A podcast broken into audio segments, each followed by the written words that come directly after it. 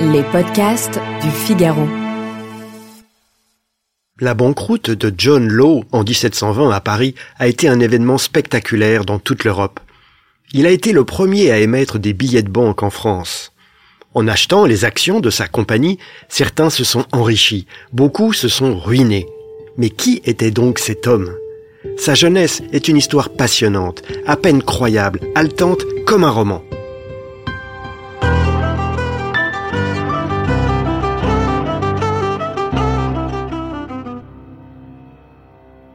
Le héros de notre aventure, John Law, est écossais.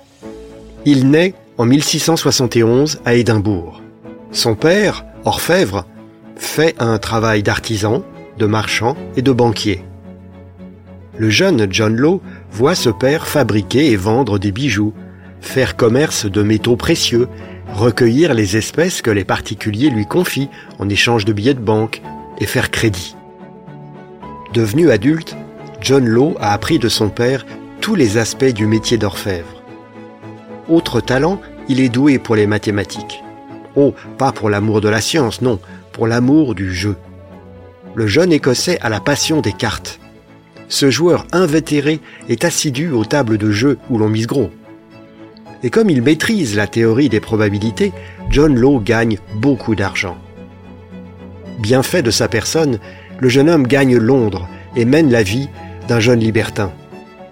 On songe déjà à Casanova ou à Barry Lyndon, le fameux film de Stanley Kubrick.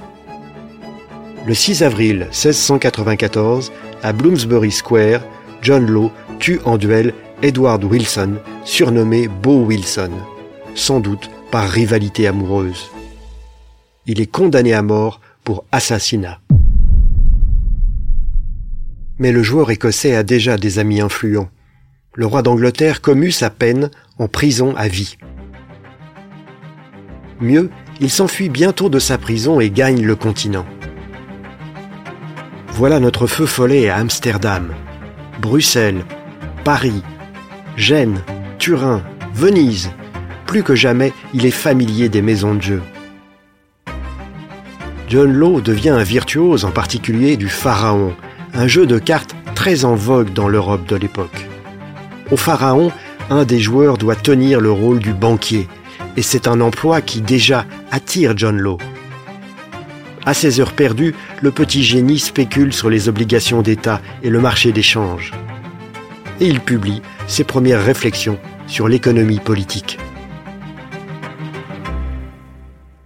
Lorsque Louis XIV meurt le 1er septembre 1715 et que son neveu Philippe d'Orléans devient régent, il y a déjà plus d'une décennie que, pendant ses séjours à Paris, l'eau étale sa réussite. Précisons que les Français de l'époque ne prononcent pas son nom l'eau, mais l'as, comme si c'était deux S.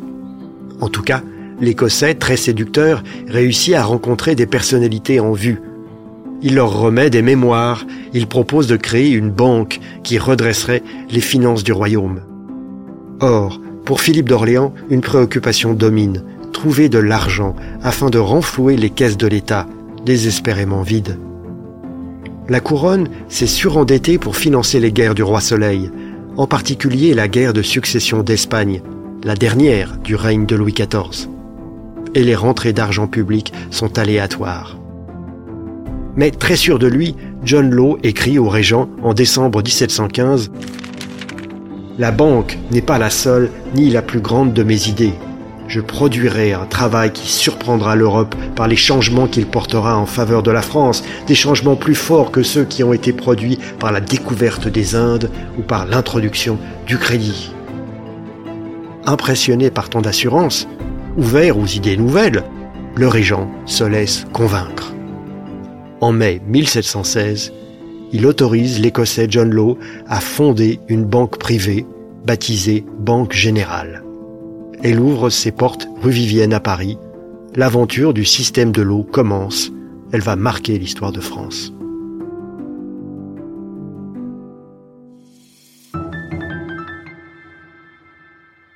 Merci d'avoir écouté ce podcast.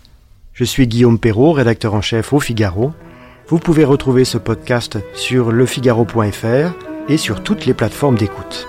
À bientôt.